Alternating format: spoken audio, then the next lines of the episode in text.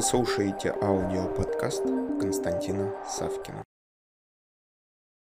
А, влияние в кризис затрагивает всех. То есть мы можем быть успешной компанией, у нас может быть все классно, все хорошо, но а, наши контрагенты с кем-то взаимодействуют, наши сотрудники с кем-то взаимодействуют. У сотрудников есть там жены, мужья, которые могут работать на абсолютно других работах, и у них может идти очень большая, что демотивирующая составляющая. И вот здесь вот важно понимать именно при работе, когда идет именно глобальный такой кризис, то, что а, люди могут совершенно по-другому реагировать на возникновение каких-то типовых ситуаций не потому, что они плохие, а потому что они оказались э, в совокупности многих факторов, которые влияют на них. В том числе нельзя исключать коммуникационный фактор.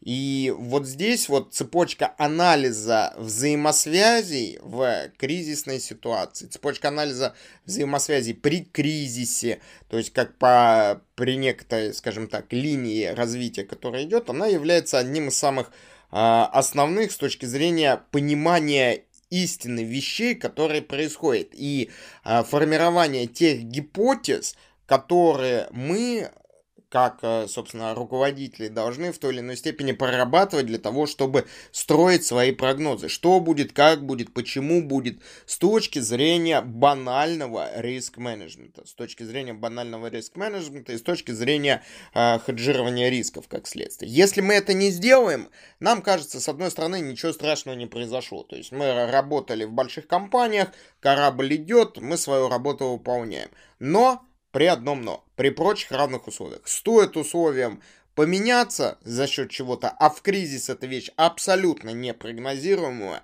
а в кризис, связанная с биологической угрозой, тем более непрогнозируемая, то все идет, скажем так, далеко не так, как мы хотели предположить. Поэтому вот насчет этого подумайте и в дальнейшем от комментируйте. На этом пока все. Слушайте мои другие аудиоподкасты, которые вы можете легко найти, введя в Google или Яндекс запрос «Константин Савкин». Также не забудьте поставить лайк и написать свои комментарии по услышанной информации. Мне будет очень приятно.